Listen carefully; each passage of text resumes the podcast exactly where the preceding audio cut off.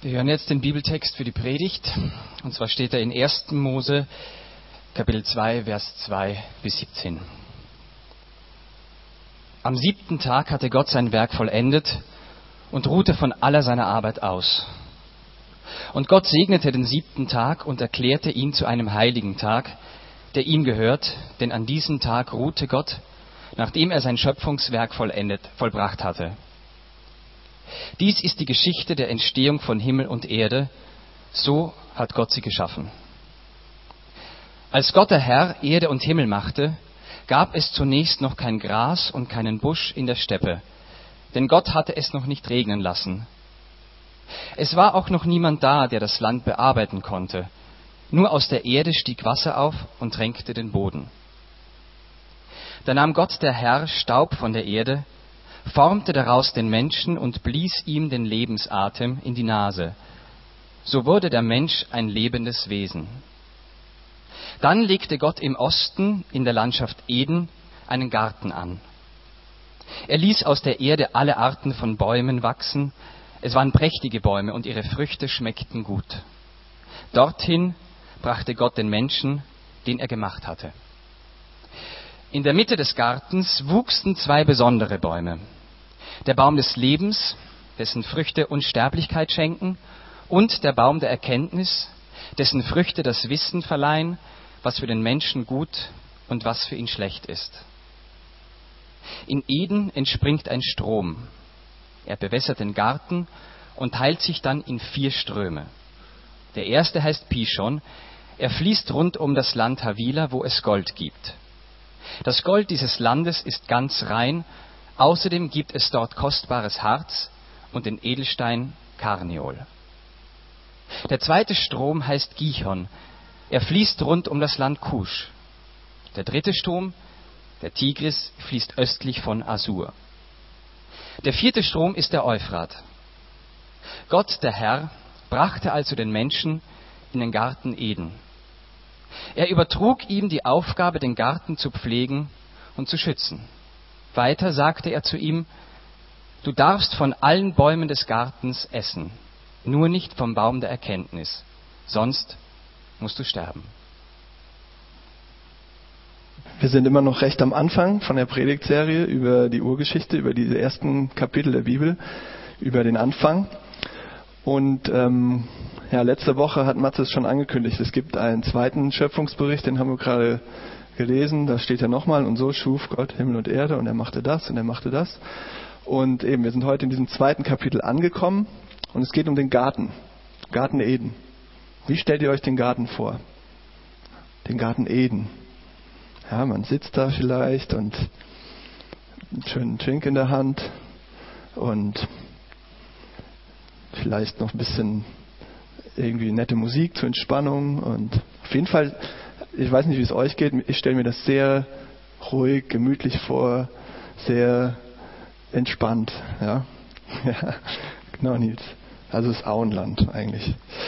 Sechsmal am Tag essen oder achtmal und, und so weiter. Also, und dann lesen wir den Text und wir lesen erste Kapitel vom Buch Mose, zweite Kapitel, erste Mose und wir sehen, es geht die ganze Zeit um Arbeit. Denkst du, was?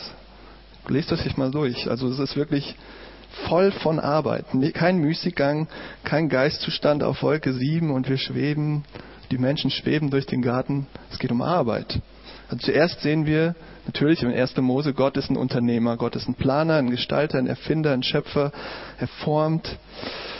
Und interessant, wir haben ja letzte Woche auch über diese sieben Tage geredet, ja, dass es da verschiedene Meinungen gibt, aber es ist auf jeden Fall eine Arbeitswoche, wie wir sie kennen.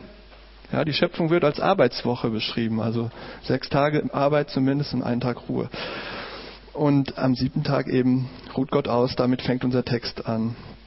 Und er endet mit dem Auftrag für den Menschen zu arbeiten. Wir nennen das oft Kulturauftrag, die Schöpfung bebauen, bewahren.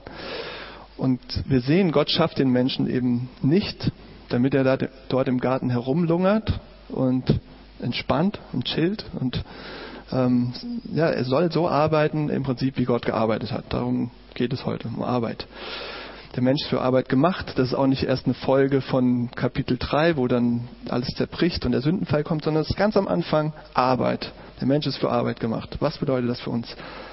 Und dafür habe ich drei Punkte. Das einmal, wir sehen den Wert von der Arbeit überhaupt generell. Wir sehen die Bürde von Arbeit, schon auch in diesem Text. Und wir sehen die Bestimmung von Arbeit. Also Wert, Bürde und die Bestimmung. Und ich bete nochmal, bevor ich weitermache. Lieber Vater im Himmel, danke für diesen Text, dass wir dort so ein positives Bild auch von Arbeit sehen, was unser, einen Großteil unseres Leben, Lebens einfach ausmacht. Und ähm, hilf uns zu verstehen, wozu du uns gemacht hast, wie du bist und ähm, wie du Arbeit siehst, wie du uns siehst und ja, wie wir darin einfach wachsen können, wie wir da, darin ruhiger auch werden können vielleicht. Amen. Also zuerst der Wert von Arbeit. Wir sehen, Gott arbeitet. Das ist schon mal eine Aussage. In, in anderen Kulturen arbeiten Götter nicht oder in anderen Mythologien sind Götter die, die eben, ja, die lassen sich's gut gehen. Die feiern, die essen gut. Die Menschen sind zum Arbeiten da vielleicht, aber die Götter nicht. Und wir sehen hier, Gott macht aus dem Staub, aus dem Dreck, aus der Erde den Menschen. Er macht die Finger schmutzig. Und wir sehen, Gott legt einen Garten an. Gott pflanzt einen Garten. Interessant. Also Vers 7, Vers 8 hauptsächlich. Und wir sehen Arbeit hier nicht als dieses oft behauptete notwendige Übel. Ja, Arbeit ist ein notwendiges Übel. Kennt ihr vielleicht. Arbeit gehört zu Gottes Wesen. Arbeit gehört zu Gott wie seine Herrlichkeit, seine Heiligkeit, seine Gerechtigkeit. Arbeit. So ist er beschaffen. Er arbeitet. Wir sehen ihn als Arbeitenden. Arbeit ist Teil von dem, was er von sich bezeugt. Und das ist interessant. Und dann schauen wir eben in diese anderen Kulturen, zum Beispiel die Griechen, wo das Wahre der Welt eigentlich der Geist ist. Also das Göttliche ist der Geist. Ja, nicht irgendwie mit den Händen in den Dreck gehen und arbeiten, sondern ähm, diese physische und körperliche Welt ist zweitrangig. Das hatte Matze letzte Woche auch schön erklärt, wer das nochmal nachhören möchte. Aber die Götter waren für sie vollendete Geistwesen. Die hatten nichts mit Arbeit am Hut. Das waren, ja, die Griechen wollten Philosophen, also Philosophen waren gut und wichtig und Politiker vielleicht noch. Denkarbeit, okay, aber so mit den Händen in den Dreck, ah, das war irgendwas für niedere, für niedere Menschen, die, ja, für Sklaven, was auch immer. Es war entwürdigend. Es war wie ein Fluch für die. Und ich denke, dass es zum Teil bis heute Nachwirkungen hat, wie wir über Arbeit denken, ähm, wie Arbeit damals definiert wurde. Und wenn man sich so umschaut, viele, oder mir geht es selbst oft so, sehen Arbeit als notwendiges Übel. Ja, es ist ein Übel. Also wir müssen es machen, um Geld zu verdienen, um zu leben. Wir müssen arbeiten. Okay, ist irgendwie wahr, aber es wird eher so negativ. Wir müssen arbeiten, um die Sachen tun zu können, die wir wirklich tun wollen, dann. Um uns die Sachen leisten zu können, die wir uns wirklich leisten wollen. Also Arbeit wird irgendwo ein Mittel zum Zweck, damit wir leben können, damit wir die Familie ernähren können und ganz fromm vielleicht sogar für einige, damit wir ähm, unseren Zehnten geben können, Kirchen unterstützen oder ähm, Missionare oder ähm, soziale Geschichten, soziales Engagement unterstützen und ähm, aber indem wir das machen und sagen, Arbeit ist nur dafür da, verliert Arbeit ihren Wert. Ja, dann ist Arbeit eigentlich wurscht, das ist nur Mittel zum Zweck. Also die Arbeit an sich hat keinen Wert mehr. Und die Bibel sagt eben das Gegenteil. Wenn wir hier hinschauen, sehen wir, Gott arbeitet. Gott mit den Händen im Dreck. Gott als Handwerker, als Gärtner, als Schaffer, als Malocher, als Arbeiter, als Planer, als Architekt. Und Gott kam in die Welt, bezeugt das Neue Testament. Er wurde Mensch. Und was ist er geworden? Ein Philosoph, ein Pastor oder ein Staatsmann, ein Professor, oder ein Zimmermann. Also es ist sehr handfest. Und es ist eine faszinierende Aussage für Würde von jeder Arbeit, wenn wir die Bibel anschauen. Jeder erdenklichen Arbeit. Die einfachste Arbeit, die ihr euch vorstellen könnt. Hände im Dreck, sauber machen, Ordnung schaffen, ähm, für die Eltern, ja, hinterherräumen, aufräumen oder einfach was bauen, was basteln, Gartenarbeit. Egal wie einfach die Arbeit scheint und wie negativ sie von unserer Kultur vielleicht manchmal bewertet wird, das ist Arbeit, die wertvoll ist. Das ist, was Gott am Anfang getan hat. Und dann sagt er eben zu den Menschen, macht es wie ich, ihr seid meine Ebenbilder, arbeitet. Und wir sehen hier ein Grundmuster für Arbeit, das interessant ist. Das ist nämlich ähm, nicht irgendwie so eine ganz Denkarbeit, philosophische Arbeit, sondern es ist Gärtnern. Ja, als ich den Text so gelesen habe, kam ich auf den Gedanken, ah, vielleicht sind die Mönche deswegen so ähm, ne, im Gärtnern. Also so, sie lieben das zu Gärtnern. Wir haben das Modell hier am Anfang. Das Grundmodell für Arbeit für den Menschen ist Gärtnern. Wir sollen den Garten bebauen und schützen und pflegen und entwickeln. Und was macht ein Gärtner? Ein richtiger Gärtner, der geht nicht in den Garten und zerstört alles, aber der lässt den Garten auch nicht einfach nur so brach liegen, sondern der fängt an zu gucken, wo ist was nötig, wo muss ich umgraben, wo kann ich was pflanzen, wo muss ich was schneiden. Also es ist keine romantische Sache, ja, das ist Drecksarbeit, wenn ihr das gemacht habt. Das ist nicht so, ah oh ja, im Garten, das ist alles nett und die Blümchen und die Vögelchen. Das ist harte Arbeit und ähm, ihr müsst um, ja, ihr müsst umgraben, ihr müsst schneiden, ihr müsst hacken, ihr macht euch dreckig, ihr ihr baut Sachen um, ihr nehmt Erde, Pflanzen, Saatgut und ihr macht daraus das Bestmögliche. Also das ist das Grundmodell, was wir für Arbeit haben.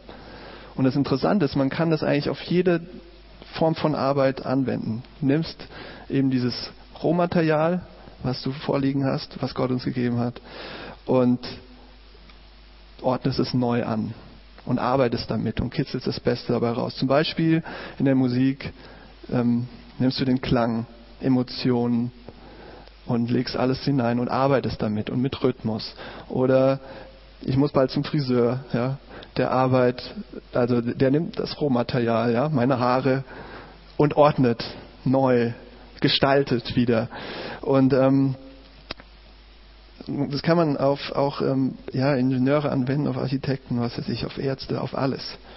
Egal welchen Job ihr habt, ihr nehmt das Rohmaterial und versucht das Beste rauszuholen, es, wiederherzustellen, es heil zu machen, es neu zu ordnen, Ordnung ins Chaos zu bringen, damit das Leben funktioniert, damit das Leben floriert, damit Gemeinschaft funktioniert, Gesellschaft, Kultur. Was wären wir ohne Müllmänner? Was wären wir ohne Busfahrer? Was wären wir ohne Zugfahrer? Was wären wir ohne die Leute, die, wie war das da in Mainz?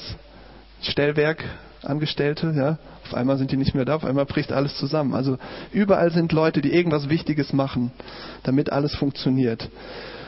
Was würde Friedrich Schiller sagen, wenn er sehen würde, wie wir heute mit einem sehr, sehr, sehr wichtigen Job umgehen? Hausarbeit, Hausfrau, Mutter sein. Ähm, ich will jetzt hier nicht politisch werden, aber wie sich Leute dann darüber das Maul zerreißen, über gewisse so Berufe, dass das ja nichts mehr für heute ist. Schiller schreibt über Hausfrauen. Und drinnen waltet die züchtige Hausfrau. Kennt ihr das aus der Glocke? Die Mutter der Kinder und herrschet weise, also eine Königin. Sehr respektvoll, er meint es ernst. Im häuslichen Kreise und lehret die Mädchen und wehret den Knaben und reget ohne Ende die fleißigen Hände und mehrt den Gewinn mit ordnendem Sinn und füllet mit Schätzen die duftenden Laden und dreht um die schnurrende Spindel den Faden und sammelt im reinlich gekletteten Schrein die schimmernde Wolle, den schneegen Lein und füget zum Guten den Glanz und den Schimmer und ruhet nimmer. Ja, also eine, ein Preis, ein Lobpreis an die Hausfrau würde uns heute vielleicht manchmal gut tun und das mehr zu würdigen. Ordnen, gestalten. Es gibt keine Arbeit, die unwichtig ist, auch wenn wir uns vielleicht manchmal dabei unwichtig fühlen. Denkt ihr manchmal, warum mache ich das gerade hier? Dann könnt ihr wissen, die Bibel sagt, Gott sagt, das ist wertvolle Arbeit. Ihr ordnet, ihr tut das, was ich euch beauftragt habe zu tun, egal wie gering sich das gerade anfühlt, wie klein. Und einige von euch, das müssen wir auch immer sagen, denken, es gibt speziell christliche Berufe, die auch besonders geeignet sind für Christen. Vielleicht denken das einige von euch. Ein Arzt zum Beispiel oder ein Pastor oder ein Missionar oder ein Sozialarbeiter, irgendwas wirklich so was Christliches tun, ja. Ähm, einfach, ich will da nicht groß drüber reden, aber überlegt mal, in der neuen Schöpfung, wenn das alles so passiert, wie die Bibel sagt, dann müssen wir eine Umschulung machen, weil dann braucht man uns nicht mehr. Sind das wirklich die wichtigsten Berufe überhaupt, die es überhaupt gibt? die überhaupt alle Christen machen sollten. Also in der neuen Schöpfung müssen wir irgendwie Gärtnern oder Künstler werden oder was anderes probieren. Mal gucken. Auf jeden Fall werden wir arbeitslos sein. Und ähm, ihr sagt jetzt, okay, das ist eine schöne Sicht auf Arbeit. Aber sieht es nicht oft wirklich komplett anders aus, dass man sich nicht wertvoll dafür fühlt? Dass es eben genau das Gegenteil ist, sinnlos sich anfühlt, mühsam, Krampf, Kampf, Ausbeutung. Ja, so. Dann das ist der zweite Punkt, die Würde von Arbeit. Und das lesen wir in Versen 16 und 17 in dem Text. Sagt Gott zu Adam, du darfst von allen Bäumen des Gartens essen, nur nicht vom Baum der Erkenntnis, sonst musst du sterben. So hat der Text aufgehört. Sterben, sterben, sterben. Das war wie so ein Nachhall, ne? Ziemlich krasses Ende. Was ist so besonders an diesem Baum? Was soll der Baum? Gott sagt damit, ich will, dass ihr mir absolut vertraut. Nicht, weil ihr genau versteht, warum nicht dieser Baum, warum nicht diese Frucht, warum nicht, weil ihr dadurch einen Vorteil oder einen Nachteil habt, das zu tun. Ich will, dass ihr mir gehorcht, weil ich euer Gott bin. Einfach weil ihr mich mehr liebt und mir mehr vertraut als allen anderen auf dieser Welt. Der Baum war eine Möglichkeit zu zeigen, dass uns die wichtigste Beziehung im Leben die Beziehung zu Gott ist. Es ist eine Möglichkeit, Gott zu sagen, ich vertraue dir mehr als jedem anderen, der da kommt. Nur du bist Gott, nur dir vertraue ich. Und als Adam und Eva nicht gehorcht haben, wurden sie wie Gott, steht da. Also das hat die Schlange auch versprochen und das wurde wirklich so.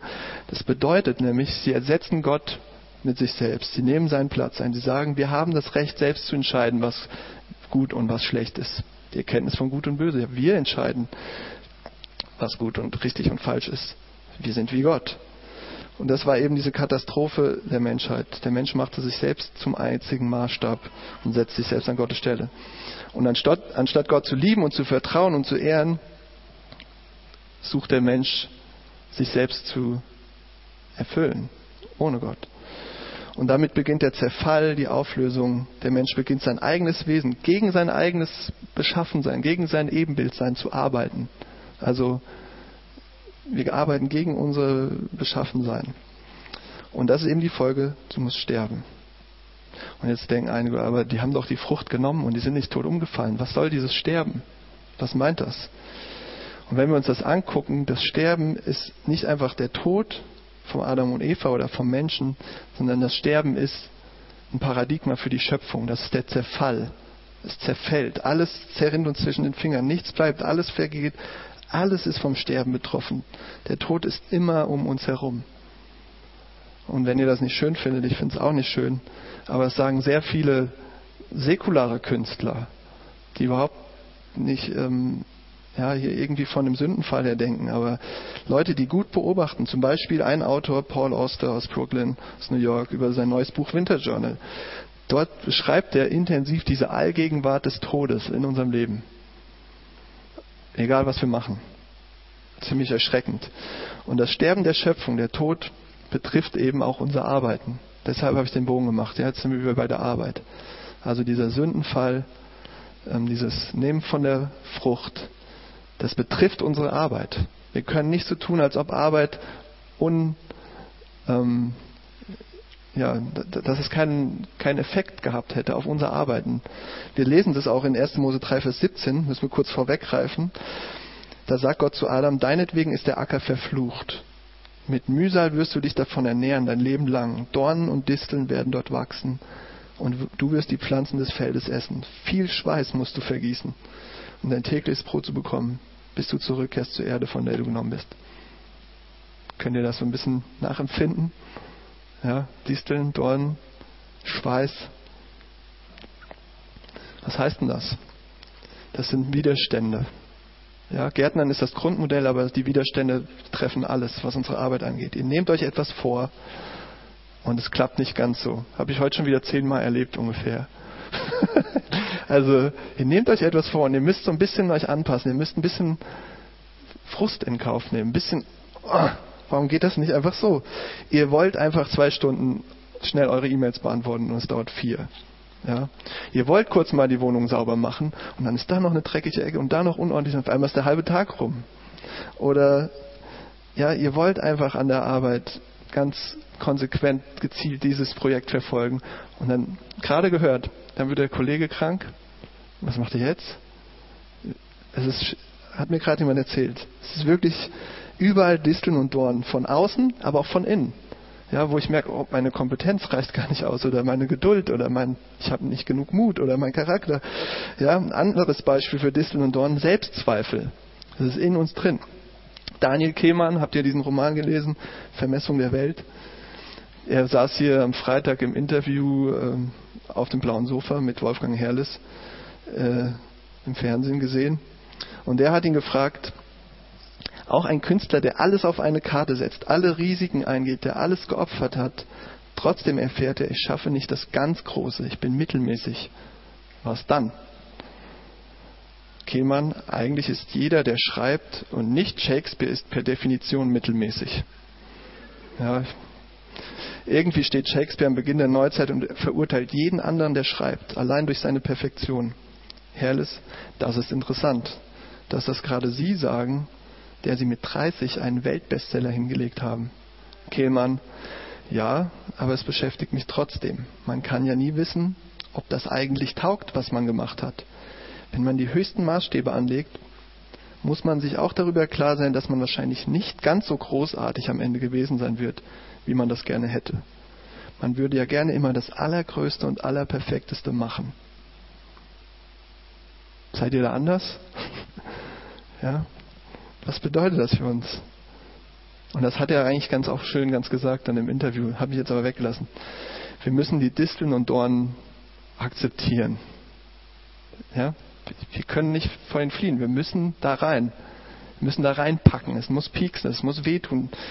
Und das, äh, Entschuldigung, das fällt besonders einer Generation schwer, die ihre Erfüllung im Job sucht. Und das spreche ich auch für mich selbst. Die sagen, ich möchte einen Job haben, der zu mir passt, der meinen Gaben entspricht, der mich ausfüllt, ähm, wo Kooperation wichtig ist, wo wir ein tolles Team sind und toll zusammenarbeiten. Und wir wollen ganz nebenbei die Welt noch ein bisschen verbessern, ein bisschen erneuern, ein bisschen verändern. Und eigentlich wollen wir immer Höchstleistung vollbringen und all das noch dazu. Also so eine riesen Erwartungshaltung an den Job. Habt ihr das auch gesehen, gehört? Ähm, was für eine Erwartung an Arbeit, dass man eigentlich fast mehr eine Arbeit sucht wie so ein Partner, ja, wie so eine romantische Sicht auf die Arbeit, extrem unrealistisch und die ganzen Disteln und Dornen vergessen wir. Aber das ist die Normalität, das ist wichtig, das ist der Alltag, das ist die Erfüllung bleibt zu 99 Prozent einfach aus oder vielleicht, wenn ihr Glück habt, nur zu 90 Prozent. Aber ihr kommt nicht drum herum, die Dornen sind da, die Disteln sind da. Soll Daniel Kehlmann aufhören zu schreiben, nur weil er sich nicht wie, gut wie Shakespeare fühlt? Ja, sollt ihr euren Job aufhören, nur weil gerade alles voller Disteln und Dornen ist? Nur weil da Selbstzweifel sind? Sehr oft müsst ihr Sachen machen, die sich nicht gut anfühlen. Und es piekst eben, es kratzt, es schmerzt, es tut weh. Und es kommt manchmal so wenig bei rum. Und man denkt, was habe ich eigentlich den Tag gemacht, die Woche gemacht, das Jahr gemacht. Es kommt manchmal einfach so wenig bei rum und Erfolg ist nicht so großartig, wie ihr vielleicht vorher dachtet, oft ernüchternd. Und das ist aber interessant. Die ersten beiden Punkte geben euch eine Balance. Ja, jetzt nicht über Arbeit hier rumheulen. Arbeit ist wertvoll. Wir sind geschaffen zur Arbeit. Das ist der erste Punkt. Ähm, aber wenn ihr die Bürde vergesst, dann werdet ihr ja, naiv und bei jedem ernsthaften Problem unsicher. Ist das jetzt der richtige Job und mache ich jetzt das Richtige oder, oder euer Idealismus macht euch kaputt. Wenn ihr, ihr müsst die Dornen und Disteln akzeptieren. Die sind da und ähm, die Bibel sagt eben, das kommt aus diesem Anfang, aus diesem schlechten, aus diesem Sündenfall. Also ihr müsst beides sehen, die, den Wert und die Bürde, die Schöpfung und den Fall. Arbeit ist eine große Ehre, als Gottes Repräsentanten, als seine rechte Hand in seinen Auftrag einzusteigen, mitzumachen, mitzuarbeiten. Aber Arbeit ist gleichzeitig oft so frustrierend und herausfordernd. Und deshalb müssen wir das sehen, das ist der dritte Punkt, die Bestimmung von Arbeit. Also es ist was zukunftsgerichtet, es ist eine Bestimmung in der Arbeit. Und das ist interessant, wenn wir den Text lesen. Arbeit beginnt hier für den Menschen zumindest mit einer Ruhe. Habt ihr das gesehen? Also der Text beginnt mit Ruhe und er endet mit dem Auftrag zur Arbeit. Also Arbeit beginnt mit einer Ruhe. Das ist ein Gegensatz zu unserer Welt, ähm, wie, wie wir ticken. Erst die Arbeit, dann das Vergnügen. Je länger du arbeitest, desto mehr Urlaubstage. Du musst es verdienen. Ja? Du musst dir Urlaub richtig verdienen. Erstmal richtig Arbeiten. Und hier haben wir erst Ruhe, dann Arbeit. Und wenn wir das dann lesen, das ist sehr interessant, nochmal wegen diesen sechs, sieben Tagen. Ähm, erstes Kapitel Mose, da war das Abend und Morgen der erste Tag. Da war das Abend und Morgen der zweite Tag. Da war das Abend und Morgen der dritte Tag und so weiter und so fort. Und dann der siebte Tag, kein Abend, kein Morgen. Was ist denn das für ein komischer Tag? Seltsam. Komischer Tag. Und dann lesen wir im Neuen Testament, Hebräer Kapitel 4, nun gibt es diese Ruhe zwar schon seit der Erschaffung der Welt. Und wir denken, wie bitte? Diese Ruhe gibt es seit der Erschaffung der Welt. Also bis heute. Und wir lesen da, der siebte Tag hat nie aufgehört. So, aha, was heißt das? Diese Ruhe von Gott, die er hatte, und seine Schöpfung zu feiern und zu ruhen, die existiert bis heute. Und wer diese Ruhe findet für sich, der hat eine Ruhe, dass er von einer Arbeit ruhen kann, genauso wie Gott ruhte, als er alles erschaffen hatte. Also was mit dieser Ruhe genau gemeint? Nochmal kurz hinschauen. Immer Pause machen, nichts arbeiten, faul sein. Was ist das denn für eine Ruhe? Das ist eine Auenlandruhe. Ähm, als wir eine Beziehung zu Gott hatten, da wussten wir, wer wir sind. Da wussten wir, wir sind gewollt, wir sind wertvoll, wir sind so gedacht. Unsere Arbeit macht Sinn. Hier sind wir komplett angenommen. Und das haben wir verloren, als wir Gott verloren haben. Und das suchen wir woanders. Und dafür arbeiten wir, arbeiten wir, arbeiten wir, arbeiten wir. Nicht nur im Job. Das ist eigentlich das, was wir oft mit unseren Jobs erreichen wollen. Und erinnert ihr euch, was Daniel Kehmann gesagt hat? Man würde ja gerne immer das Allergrößte und Allerperfekteste machen. Ja, dieser Drang, wirklich so was Unvergessenes zu machen. Dass man wirklich jemand ist. Ja, Weltbestseller ist ja ganz nett. Aber Shakespeare. Ja, aber diese größten Erfolge wie so einen Weltbestseller verblassen. Wir wollen mehr, wir wollen Vollkommenheit, wir wollen Perfektion, wir wollen es schaffen, uns selbst einen Namen zu machen dass wir jemand sind, auf den wir stolz sein können. Wir wollen es selbst schaffen. Und ähm, besonders, ja, egal, da mache ich jetzt keinen Ausflug. Aber wir wollen beweisen, dass wir wirklich einzigartig sind, unglaublich wertvoll und wichtig sind für diese Welt. Wir wollen das fühlen. Ich will das fühlen. Und Hebräer sagt, ihr könnt diese Ruhe von der Arbeit haben. Wie können wir sie bekommen? Am Ende des Schöpfungswerks sagt die Bibel, es ist vollbracht. Und Gott ruhte. Und am Ende des Erlösungswerks, bevor Jesus Christus stirbt am Kreuz, seine Erlösung, sagt er was? Es ist vollbracht. Ist alles erledigt. Was hat er vollbracht? Er hat das vollkommene Leben gelebt. Er, die, er war die Perfektion. Er war der Mensch, der wir hätten sein sollen. Und er hat die Trennung von Gott überwunden, diese Leere, die Gott zurückgelassen hat um uns wieder auszufüllen mit, diesen, mit dieser Annahme, mit der Wertschätzung. Und ja, dass da wirklich jemand ist, der stolz auf uns ist. Nicht irgendjemand, sondern Gott selbst. Also was ist jetzt mit unseren Anstrengungen? Ja, wir können diese Ruhe haben, können sie finden im Evangelium in Jesus Christus. Aber was hilft uns das jetzt bei unserer Arbeit? Ist das alles wertlos? Sollen wir uns nicht mehr so viel Mühe geben? Sollen wir ein bisschen mehr Mittelmäßigkeit anstreben? Sollen wir einfach faul sein, herumsitzen? Und ich glaube, das ist absoluter Unsinn. Arbeit hat ein Ziel, hat eine Bestimmung. Und ich kenne niemanden, der das so schön auf den Punkt gebracht hat, wie ein Schriftsteller, ähm, J.R.R. Tolkien. Ja? Und es geht nicht um das Buch Herr der Ringe. Aber an einem Punkt, während er dieses Buch geschrieben hat, das war sein Lebenswerk, der hat sein ganzes Leben lang diese Mythologien, diese Sprachen daran gearbeitet. Das war alles, worauf, das war sein Meisterwerk. Ne? Aber es gab einen Punkt, eine Krise, da fand er keinen Ausweg und er begann zu verzweifeln und er dachte, ich, er wird nie, nie, nie fertig. So viele, ja, so viele Nebenwege hat er gemalt, so viele, ihr, ihr, lest das in dem Buch so viele kleine Settings. Ja. Er, er, wusste nicht mehr, wo geht's jetzt weiter, wo geht's jetzt hin. Er, er, war in der Sackgasse, er steckte fest. Kennt ihr vielleicht auch im Job. Da ist eine Sackgasse. Und in dieser Zeit schrieb er eine Kurzgeschichte, äh, lief bei Nigel, über einen Maler. Und der Maler wird vom Dorf engagiert, um ein großes Fresko auf die Wand des Rathauses zu malen. muss wohl ein guter Maler gewesen sein, die haben ihn engagiert. Und Nigel, dieser Maler, hat ein Bild vor Augen von einem Blatt. Also nicht ein Blatt Papier, sondern ein Blatt von einem Baum. Und dann von einem, von diesem ganzen Baum mit ganz vielen von diesen Blättern. Und hinter dem Baum begann sich in seiner Vorstellung ein ganzes Land zu eröffnen.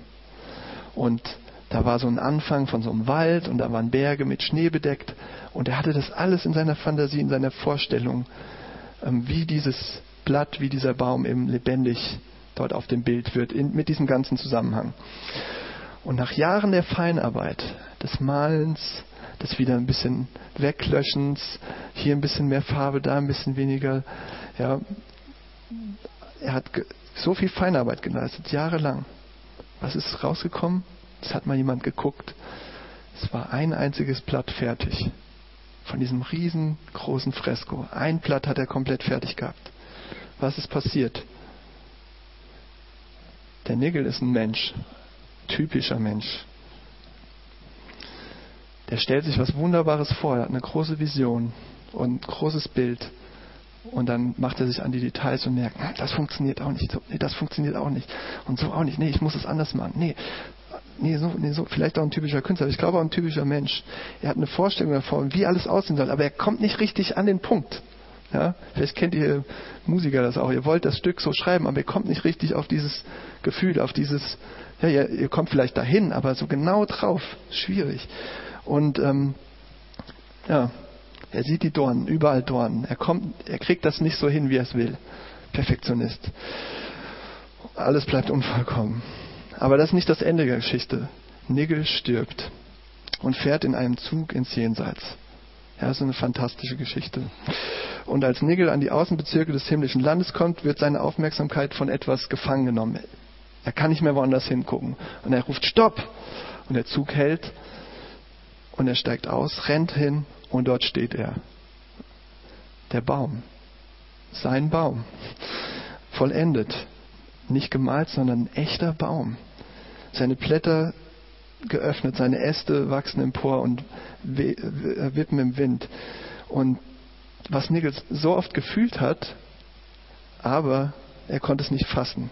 Er hat sich vorgestellt, aber er konnte es nicht runterbrechen. Er konnte es nicht malen. Und er starrte den Baum an und hob langsam seine Arme und öffnete sie weit. Es ist ein Geschenk, sagte er. Und was Nigel geschaffen hat, seine Gefühle, seine Vorstellungskraft, seine Gedanken, das wurde real. Wurde, wurde ein realer Teil der Schöpfung. Er hatte das getan, wozu Gott ihn beauftragt hat. Er hat gearbeitet und es war endlich vollendet. Er hat sich dran kaputt gemacht und jetzt war es fertig. Und was auch immer ihr für einen Job habt, ja, woran ihr gerade dran seid, wo ihr die Dornen, die Disteln habt, wo ihr ähm, denkt, es wird nie, nie, nie, nie so, wie ich es gerne hätte oder nie so fertig. Ihr könnt wissen, es gibt eine Vollendung. Es gibt diesen Baum. Ob ihr plant, ob ihr denkt, ob ihr lehrt, ob ihr rechnet, ob ihr ordnet, kreativ seid, schafft, kommuniziert, egal was ihr macht. Es gibt diesen Baum, da ist ein Gott, da ist eine zukünftige Welt, da ist eine Hoffnung und eure Arbeit wird nicht vergeblich sein. Eure irdische Arbeit, nicht nur eure Arbeit in der Kirche, nicht nur eure Predigt, nicht nur eure Arbeit wird nicht vergeblich sein. Es gibt eine Vollendung. Und sie ist hier nur teilweise erfolgreich und schwer und frustrierend, aber dieser Baum, das, was ihr sucht, Schönheit, Harmonie, Perfektion, Ordnung, Gerechtigkeit, Komfort, Freude, Gemeinschaft, wird kommen. Die Veränderung wird kommen. Und wenn du das weißt, es wird dich nicht komplett zerstören, wenn du nur einen Platz zustande kriegst. Es wird dich nicht zerstören. Und es wird dich auch nicht blind machen, wenn du erfolgreich bist, weil du weißt, da kommt noch so viel mehr. Es wird dich demütig machen. Und vielleicht bist du gerade müde. Vielleicht ist jemand von euch müde und du denkst über dich, du bist gescheitert. Und ähm, du hast noch nicht mal dieses Blatt, sondern vielleicht nur den ersten Farbtupfer. Denkst du bist ein Versager, aber Gott sieht deine Mühen und dein Arbeiten und was du getan hast und er nimmt es absolut ernst und es spielt eine Rolle in seiner Schöpfung. Es spielt eine Rolle in seinem Plan. Deine Arbeit ist wertvoll, ist wichtig. Das ist dein Auftrag, das ist unser Auftrag, das zu tun. Und er sieht, wie wir uns abmühen und er wird unsere Arbeit vollenden. Jesaja sagt in Kapitel 49, Vers 4, ich aber dachte, ich habe mich vergeblich abgemüht. Das ist so ein typischer Gedanke in der Arbeit, denke ich. Ich habe mich vergeblich abgemüht, alles weg. Ich habe meine ganze Kraft erschöpft und nichts erreicht. Doch der Herr wird zu meinem Recht, mir zu meinem Recht verhelfen und meine Mühe belohnen. Der Herr wird's machen, er wird's vollenden. Das heißt nicht faul sein, das heißt aber auch nicht euch kaputt zu machen im Idealismus. Seht den Wert eurer Arbeit. Es ist was Wertvolles zu arbeiten, es ist was Gutes, hat sich Gott so gedacht. Aber seht die Dornen, die sind real. Vergesst sie nicht. Und seht auf Jesus Christus, der sagt, es ist vollbracht. Vollendung kommt. Und dann ist da Ruhe. Und dann können wir diese Ruhe haben und mit der Ruhe arbeiten. Aus dieser Ruhe. Ich möchte nochmal beten.